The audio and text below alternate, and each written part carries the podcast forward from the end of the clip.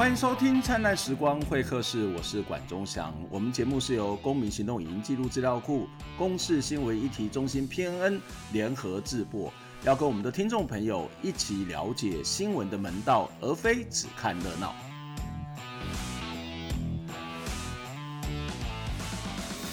今天要跟他谈到的几个议题，其实都跟美国跟中国都有非常大的关联哦。在台湾长期在美国、中国的两大强权的夹击之下，该如何在这两大强权之间生存？该如何选边站？到底要选谁来作为我们的支持者？而选了之后，到底台湾还有多少的主体性、自主性？一直是在台湾的内部，我在我国的内部是一个争议不断的话题哦。特别是台湾面临到的这种所谓的国际状况，面临到中国的威胁，跟许多的国家其实都有非常大的差异。所以，我们常常在很多的经贸的政策会在这样的一个方向之下去做不同的选择，而在这个经贸政策也就会影响到台湾内部的这个政策哦。那当然，今天在这个礼拜里头很重要的一个一个议题，就是呃，政府了，就是蔡英文政府突然间宣布允许让含莱克多巴胺的猪肉依照国际的标准能够进口，并且呢，这个也放宽这个三十月龄以上的这个美国牛肉可以进口。那这样的一个突然的宣布呢，虽然不让人家意外，但是也让很多人感到很大的错愕哦。只是在宣布这件事情的同时，在国内还有一些讨论的时候呢，台湾的投资的渔船却被美国的这个政府呢限制上岸，渔获也禁止上船，因为这个渔船呢，台湾投资的渔船，它其实是有非常严重的虐待移工等等的问题。那另外一个要跟我们一起来讨论的这个议题，就是爱奇艺哦，就是。呃，我们的政府一直禁止中国入户、入岛、入脑的这样的一种洗脑的工作，而禁止爱奇艺在台湾这个成立上架。啊、呃，这样的一个做法真的能够去限制中国的文化、中国的影视节目进入到台湾吗？我们这个礼拜要来跟大家一起讨论这一件事情哦。第一个我们要跟大家谈到的，就是大家最关注的有关于美猪的进口。这个美猪的进口，其实在台湾一直经历了三位总统的这个讨论哦，包括陈水扁总统、马英九总统以及蔡英文总统，在不同的总统的阶段，其实都可以看到美国的压力都是不断的影响台湾的外交以及这个经贸哦。那虽然这个美国压力不变，可是我们的政府哦，我们的政党哦，其实常常会因为他的执政跟在野，而会有一些对这些议题的。不同的看法啊，当然，在不同的位置，你可以说他换了脑脑袋，在不同的位置也可以代表他有不同的思考啊。但是不管如何，如果回到民间社会的这样的一种角度，回到媒体的角度来讲，我们并不是随着时政者而更换我们的想法，我们的立场都更换。有些原则，它恐怕都得要持续的坚持哦。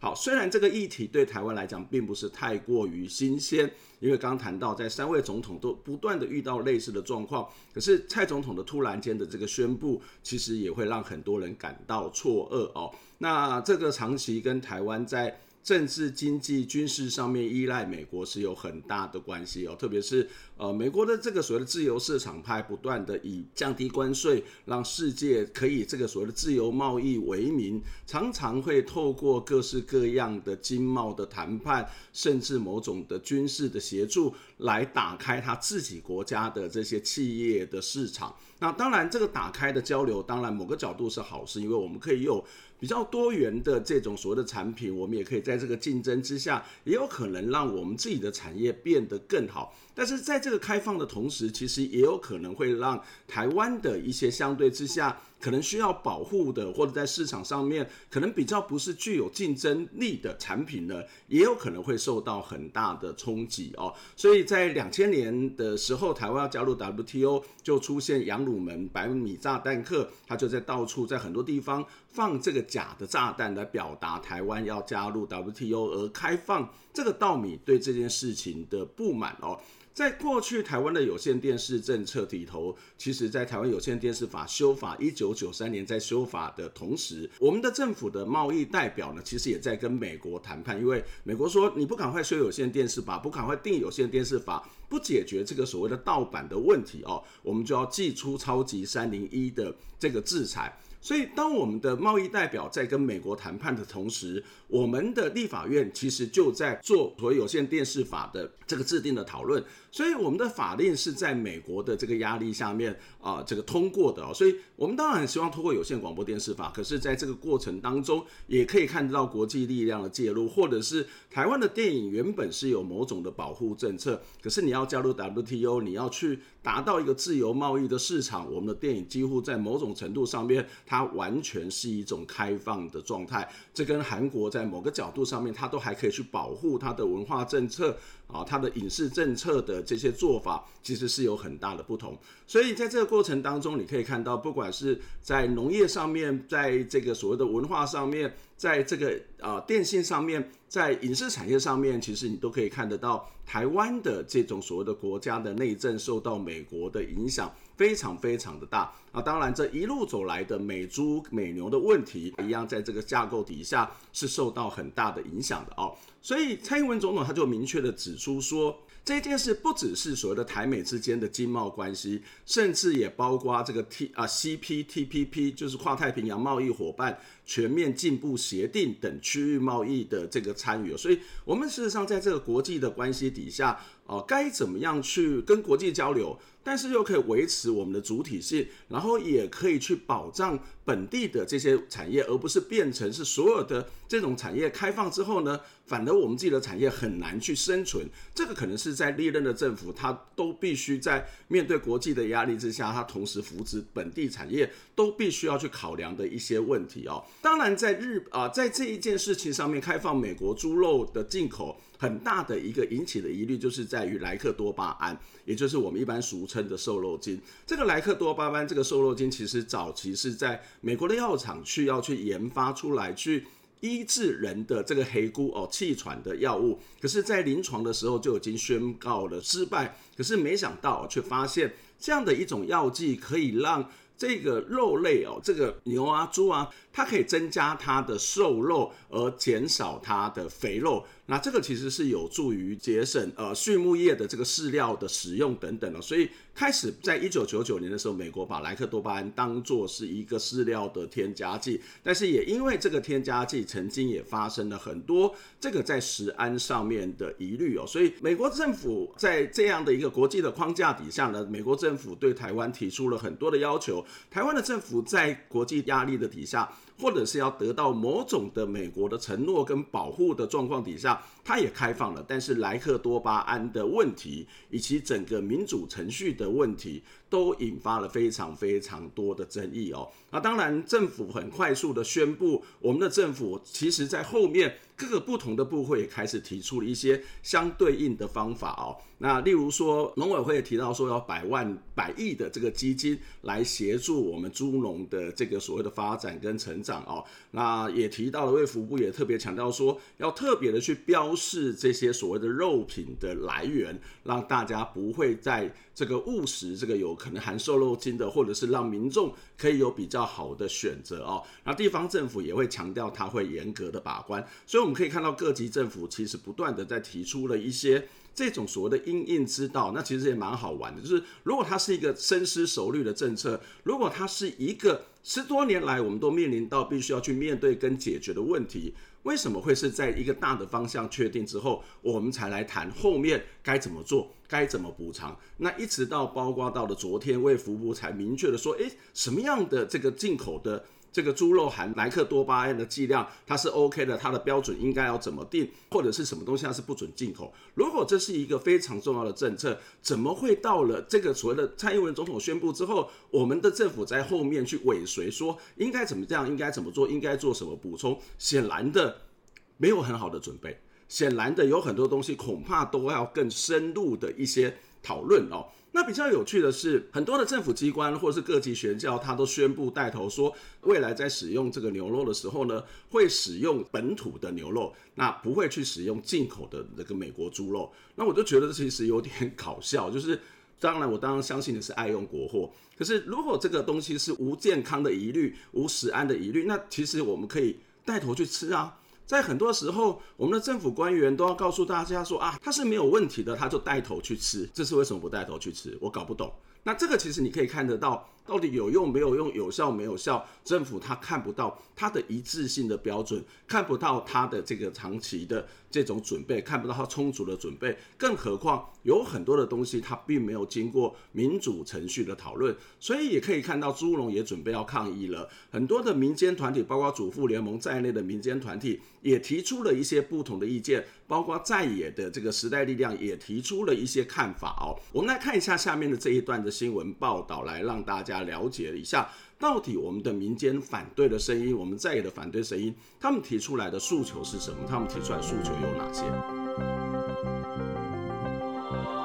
日前，政府宣布将松绑含有莱克多巴胺的美牛美猪进口，引发各界的关注。三号下午，多个民间团体召开记者会，批评政府政策粗暴，配套不足。莱克多巴胺其实是一个会影响荷尔蒙的这个毒物哦，那它其实只做了这个心血管的这个检测，但是它没有进行包含其他的这个肠道消化这个微生物啊，或者是神经系统的这方面的这个评估。民间团体表示，政府没有做好完整评估跟管理，包含幼儿、孕妇等高敏感族群都没有做好评估。食用含有莱克多巴胺的美猪会有什么危险？仅做心血管检测的评估。另外，也应该落实加工品标识。是管制，避免瘦肉精美猪加工品透过洗产地混淆消费者。它这个是属于说，孕妇跟小孩，它都是属于高敏感群。呃，孕妇她是在孕育小孩嘛，那小孩那个小小孩幼童的话，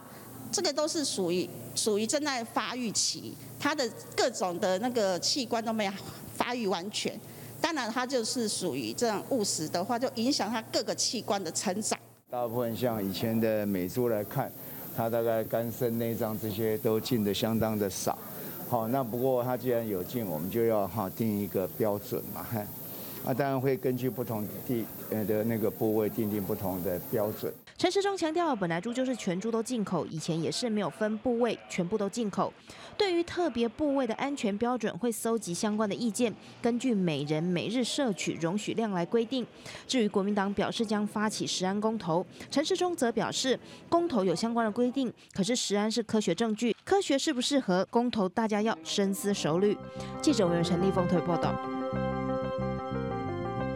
好，除了这些民间团体提出来的各式各样的诉求，曾经参与这个美流谈判的医师哦，苏伟硕医师，他其实也呃发文给这个卫福部，他也在他自己的脸书上面表示说，国际之间对于所谓莱克多巴胺长期食用的这样的一个研究，仍然缺乏这个比较长期使用的风险的评估跟安全的保证哦。他指出，即便这个定出了这个容许量哦，莱克多巴胺的安全性仍然缺乏科学的实证，也有国际的研究认为说。这个莱克多巴胺如果在使用上面如果不当的话，可能对人类的精神状况也会产生影响。不过卫福部在九月五号也公布了这个呃，他们觉得什么样的东西可以进口，什么样的东西不可以进口的这些项目哦。那卫福部他表示说，依据国人的这个使用习惯以及孕妇呃有时候在这个坐月子的时候可能会吃猪心，会吃这一种猪肝饮食的习惯，所以他会定定的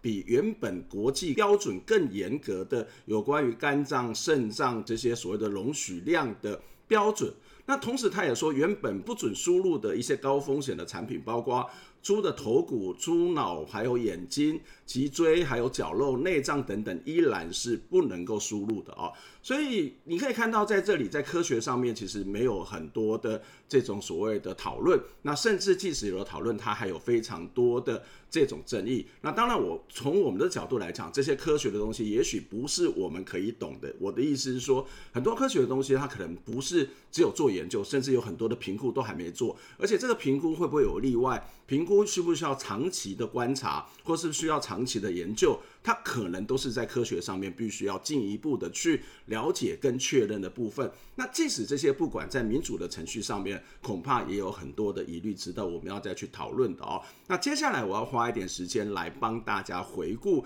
这个莱克多巴胺或者是美猪美牛要进入到台湾整个的历程，它其实在。不同的政府的时代，它经过了什么样的讨论？然后台湾的政府又做了什么样的让步？做了什么样的调整？好，首先在一九九九年，就像我们刚刚跟大家提到的是，美国的政府开放莱克多巴胺作为这个饲料的这个添加剂哦。不过到了二零零三年的时候，美国就爆发了这个狂牛症的疫情哦。那台湾也禁止公告美国牛肉的进口。那到了二零零五年呢，这个呃，台湾开始全面开放美国猪肉的市场。那美国、加拿大的低价的猪肉也开始进入到台湾。二零零五年的时候，美国狂牛症再次的爆发，台湾第二次禁止美国牛的进口。那二零零六年这件事情其实是还蛮重要的一个部分，就是在中国有民众食用的另外一种瘦肉精，叫做特罗的猪肉，引发了中毒的事件哦。那这个事件让这个瘦肉精的安全的疑虑呢，浮上了台面，台面上浮到了这台面上来。所以在二零零六年的时候呢，这个政府将莱克多巴胺等瘦肉精列为禁药，禁止台湾的养猪户去使用它，也禁止含莱克多巴胺的猪肉能够进口。所以你可以看到，在这个二零零六年的时候，这是一个非常明确的禁止含莱克多巴胺的这个猪肉进口的这个部分，即使它可能是对很多的消费者来讲，它可能是一个比较便宜的哦。到了二零零七年的这个台湾的农委会呢，预告要将莱克多巴胺等两款瘦肉精列为非禁药。不过这样的一个做法呢，其实也引发了这个社会的反弹哦。那也因为这个社会的反弹是比较大的，所以。也因这个原本想要去开放的做法呢，也因此而停止了哈。那二零零九年的时候呢，台湾跟美国签订了牛肉协议书，开放三十月龄的小牛。那去除风险物质的牛肉及产品输台啊，不过在这一次的在英文总统所宣布的开放当中，已经开放了这个三十月龄的小牛哈。到了二零一零年的一月呢，立法院通过食管法的修正案，禁止狂牛症的疫区高风险的牛肉进口哦。二零一七年呢，这个国际法典委员会就是 GODEX 这个部这个委员会呢，通过瘦肉精含这个所谓的十 ppm。台湾跟进开放开这个所谓莱克多巴胺的牛肉可以进口哦。那不过这个开放的这个在国际食品法典委员会其实是以六十九票赞成，六十七票反对，其实只有一些些微的差异哦。那台湾虽然开放了这个含莱克多巴胺的牛肉进口呢，但是其实它的标准仍然。这个定为是十 ppm，并且它坚持猪牛分离、排除内脏、强制标示以及安全容许把关的原则等等哦。好，那这就是大概是我们开放的整个的历程。当然，在二零二零年的八月，蔡英文政府是比照了美个是国际标准定定含这个莱克多巴胺牛肉进口的这样的一个容许值，那同时也放宽三十月龄以上的。牛肉可以这个进口哦，好，那在这个过程当中，其实我还是要跟大家强调的是，这里面有很多很多值得我们要再去讨论的问题哦，就是这一个议题既然在台湾影响这么的大，既然在台湾的争议这么的多，那为什么要这么快速的就去通过了？这就会让我想到说，废除死刑也好，或者是同志婚姻也好。其实常常会有一个借口，就是一种说法是说啊，这个社会争议很大，我们要多多的讨论。可是，当然我们可以看到死刑的问题在现在还没有去明确的解决，同婚的议题在民间的压力很大的状况底下，民进党政府迂回的通过了这个同婚的法案。但是不管如何，它都经过非常长时间的这个社会讨论。可是我们可以看到，在这一次的蔡英文政府，他却用行政命令的方式通过了这一项的这个新的做法哦，并且还跳过了立法院。然而，这个过程当中，他其实就出现了一个问题，就是好了，什么样的状况底下是可以适用于行政命令的？什么样的东西它可以不需要经过立法院的？那什么叫做在紧急的状况底下，你可以直接用行政命令去颁布，而且这个颁布是七天的公告期，那为什么不是在野党所提出来的六十天的公告期？那这些东西都对台湾有很长的影响哦。当然有一种说法是，我们可以趁这个过程当中，把台湾的食品标示做得更好哦，趁这一波的开放，把食品标识做得更好。所以你也可以看到陈时中部长也做了这样一种声明，他要把这个食品标识做得更好。但是食品标识做得更好，本来就是卫福单位或者是农政单位，它本来就应该要做的产地履历，或者是产地的注记、产销履历、产地的注记，本来就是可以要做的事情，跟这个东西它可能没有什么太大的关联性啊。而且这个东西其实也涉及到了我们刚刚谈到的对农牧业、农农业跟畜牧业等等的影响哦。对于所谓的农民的生计，或者是这些畜牧养猪户或是养牛户的生计，可能都会产生一些影响。当然他会说啊，反正这个美国的猪肉不好吃啊，我我们根本就不会去买啊。那这是一回事，可是回到的一个市场竞争，价格的竞争是不是这样？恐怕又是另外一个问题哦。所以你可以看到，在台湾大量开放这个牛肉进口之后呢，以二零一九年来看哦，台湾的这个国内牛肉的来源哦，其实只有占五点三二。也是台湾的牛肉的比例其实是非常非常的低的啊。那开放猪肉这个含的莱克多巴胺进口之后，台湾的猪农他在这个市场上又有多少的比例？或者是很多人说没有关系啊，我们可以进口到国外啊，让我们的猪的品质很好。那进口到国外是这么容易的事情吗？你相关的辅助的政策什么？相关的协助的政策是什么？这一百亿或是两百亿的这一个。呃，要去支持农业，支持这个养猪户的这些金额，到底要从哪里来？要不要经过立法院的审议？那你要怎么去规划？你要去怎么使用？这些都是非常非常重要的部分。即使回到一个国家安全的角度，即使回到一个台美关系的角度，即使这是一个非常好的时机，但是你要做的东西到底做了没有？该做的东西做了没有？要记得，我们还是一个民主的社会，我们还是一个民主的政府。我们不反对国际外交，我们也不反对跟美国关系是建立的是一个良好的过程，或者是甚至也会有人说，只要在这个安全没有余力的状况底下，开放这些含莱克多巴胺的猪肉进口，它只要符合一定的这个容许标准都没有问题。可是这个东西不见得是大家会反对，而且这是一回事，很重要。另外一回事是在。台湾还是一个民主社会，台湾还是一个民主国家，该有的程序就必须要走，该有的讨论就必须要讨论。即使我们在这个专业上面真的没有办法使上力，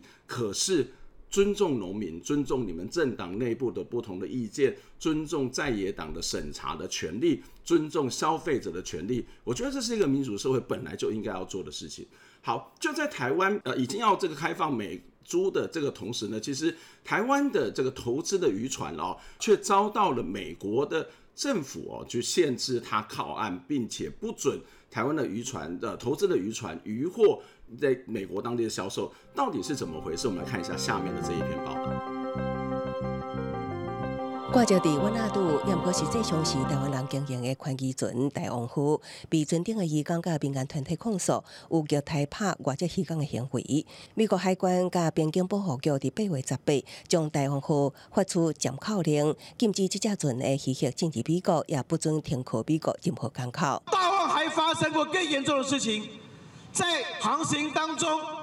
船上的台籍干部，据我们这个渔工讲。几乎所有外籍渔工都被打过，在打了之后，就有一天早上，一名印尼的外籍渔工沉尸在船上。内政部前一早起举行一年一度的人口还魂防治工作坊，外籍渔工人权保障联盟再度前来场外抗议，并且质疑政府当年举办像大坝坝的工作坊，渔工报销的问题又会一直出现。这样子的国际工作坊已经办了。没有十年也有八年，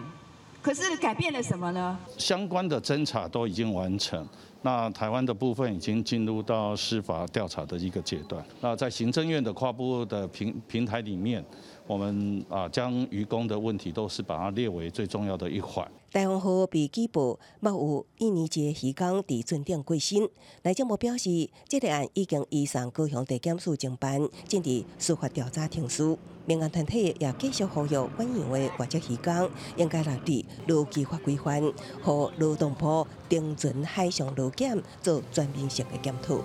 记者综合报道。好，这是台湾人投资的渔船“大旺号”被揭发有虐待这个渔工、移工的这个现象，遭美国政府列入了黑名单，禁止我们的渔获入美国，也不准去停靠美国的港口哦。所以在这个记者会上面，我们看到台湾的人权团体、移工团体呢，他就说。台湾每一年我们都在抗议，我们的每一年的政府也会举办相关的座谈会。可是这一个剥削渔工的情形是层出不穷哦。我们在节目当中，我们也跟大家提到过，其实在这种海上的渔工，常常因为在所谓的联系上面不易，或者是要去管理上面比较困难，所以他的问题就非常非常的多。特别是很多的渔工，他的工作环境、劳动环境以及他生存基本的人权，恐怕都会受到这些影响。上个礼拜我们节目当中也跟大家谈到的国际人权影展的一部片子，叫做《第一尾》哦，它里面就提到了各地不同的这些渔工跟本地的船员或是雇主之间，在这个狭小的这个渔船当中发生的各式各样非常严重的心理上面或者在肢体上面的一些冲突哦。那这一次的渔船虽然不是台湾籍的渔船，可是。这种渔船却是台湾投资的这个大望号哦，是台湾投资的这种渔船类型叫做所谓的权益船哦。权益船是什么意思？是说这个渔船虽然是我们的投资的，可是我可能是挂在不同的国家底下，挂上他们的国旗，然后这个船旗好是不同的国家，那所以它就可以规避了某些的规范哦。大望号它是被挂在万纳度这个国家。万纳库这个国家是在哪里呢？是在美拉尼西亚的这个群岛上面，是在太平洋西南部哦，是在一九八零年所独立的国家，有八十个岛屿所组成。这个八十个岛屿当中，有六十八个岛屿是有人居住的哦，也就是我们就去找了一个。呃，在太平洋西南部的美拉尼西西亚的群岛的一个国家，然后我们就把我们的船籍固在上头，那它就可以规避很多在台湾的法令上面或者是这种规范。可是回到那个国际之间，这样的一个问题还是被人家抓到，这样的问题还是会被特别的指出来哦。所以这一次的大望号其实就遭到了这个渔工还有这个人权团体去指出，在这些船上面是有所谓的虐待、殴打这个外籍渔工的行为哦。所以美国的。这个海关暨环境保护局呢，在八月十八号的时候，就针对大望号发出了暂扣令哦，禁止船的渔获进入美国，甚至停靠在美国哦。其实，在我们的节目当中也提到，这个环境正义基金会曾经做了一个调查哦，他们去访谈了五十九艘台湾籍的渔船跟三艘的权益号，总共有七十一名移工。他发现了有百分之九十二的这个渔工呢，遭到了薪资的扣留，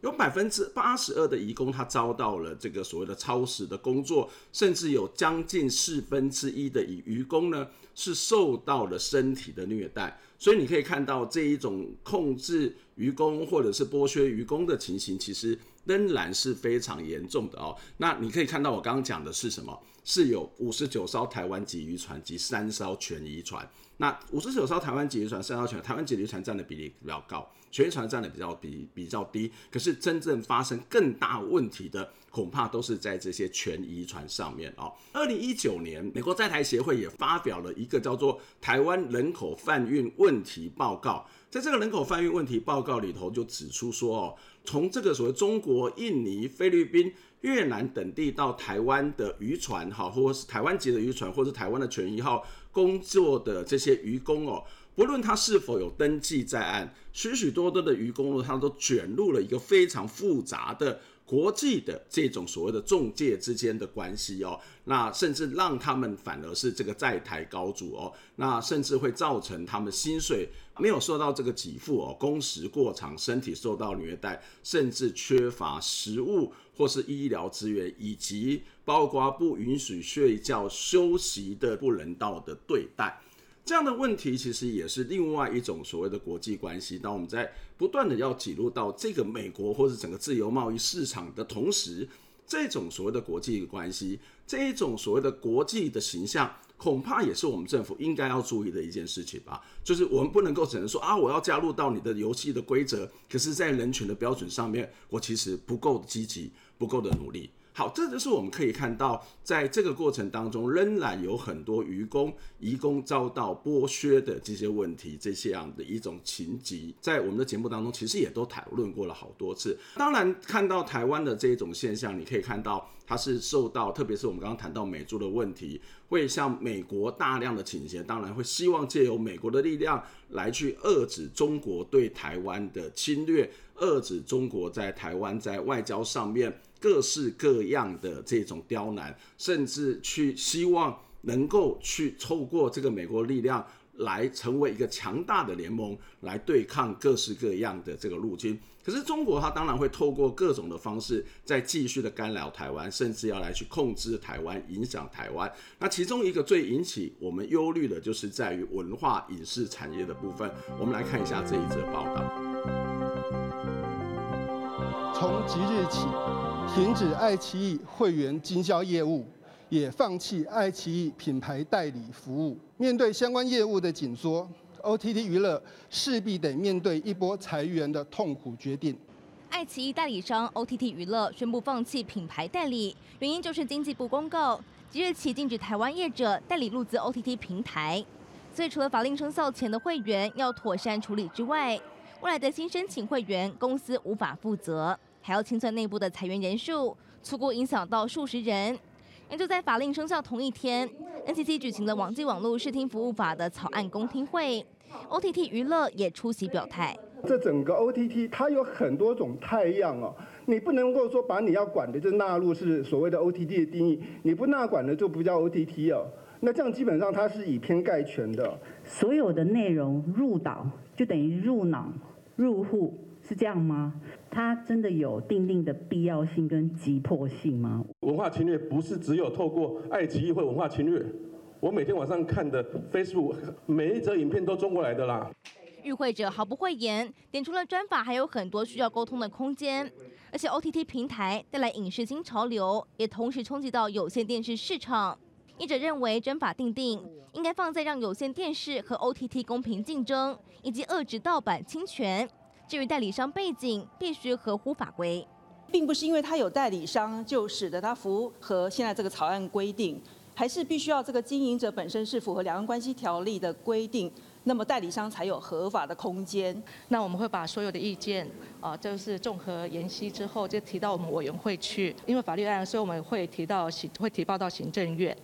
NCC 草拟专法，重点包含了抓大放小、超低度管理模式。不得有妨害国安、公序良俗内容，也不能为非法业者提供服务。预告期会到二十号，后续会持续沟通，让专法可以有更周全规划。据草研院总公桑郭俊霖会报道。经济部依照这个两岸人民关系条例呢，禁止了台湾公司去代理了中国的这个呃 OTT 或是经销中国的 OTT，而台湾的这个公司 OTT 呢，它也宣布哦。来停止有关于爱奇艺的会员的经营，因为爱奇艺基本上来讲是一个中国的公司哦，然后同时也放弃了爱奇艺的这个品牌的代理服务，会有这样的一个政策出来，其实就是我们刚跟大家谈到的，我们的政府其实一直，特别是苏贞昌院长提到不允许或是也不准这个中国的这种意识形态跟价值观，或是这些文化产品、影视产品去入岛、入户、入脑。不过比较讽刺的是，NCC 其实也说明，甚至是证实的说，即使是经济部颁布了这个法令，不让这个所谓的 OTT 这样的一个公司去代理关于爱奇艺这些相关的影视产品，搞笑的是什么？我们还是一样可以透过境外、透过网络去订爱奇艺的东西。你不让他他台台湾落地，不让他台湾成立公司，可是你同时禁止不了他。对台湾播放这些影视产品，在现实上面，在台湾的有线电视，每一年都有一万多集的中国剧，有一万多集的中国的综艺节目在我们的有线电视上头。即使你不让爱奇艺进来，在台湾的有线电视上面出现的这些节目，依然是很多人在收看的。再从另外一个角度来看，Netflix 这个所谓国际的平台，它其实也有很多的中国的节目，可是因为它不是中资，它就还是可以看得到这个中国的戏剧、中国的综艺节目。今天禁止了中国的在这里投资。那么你是不是真的可以去禁止了中国的影视产品进来了？那这个我要必须要坦白讲，这是一个难题。在网络时代当中，它可以透过各种不同的方式去进入到台湾的社会，除非我们全面的封网，全面的像中国一样是用绿霸的方式，或者是说我们可能也要去禁止像 Netflix 上面去放这个有关于中国的东西。但是在现实上面，我觉得它其实是有非常非常多的困难的地方。进了爱奇艺，可是其他的东西它没有办法进，所以有人就提出说，那你何不让这爱奇艺进来，成为一个台湾的有台湾的公司的代理，然后用台湾的法规去他对它进行规范呢？例如说，你可以去要求他必须要制作多少比例台湾的节目，或是要提供多少比例的台湾节目，或者是说。你今天你也可以去要求他在这个节目的内容上面不可以有去做某些，如果你要更严格的去规定的话，它有些东西它是不能够进入到台湾。当然这也是另外一个是不是言论自由限制的问题，可是它可能也是另外一种去解决它的方法。那还有一种人会，还有一种说法会认为说，那 Netflix 跟爱奇艺他们都是属于境外的，管理上面是不是需要一视同仁呢？在台湾常常会看到一种现象，就是说，好了，我禁止你中国的投资，可是中国的影视产品我可能会透过 Netflix 进来，那这时候该怎么办？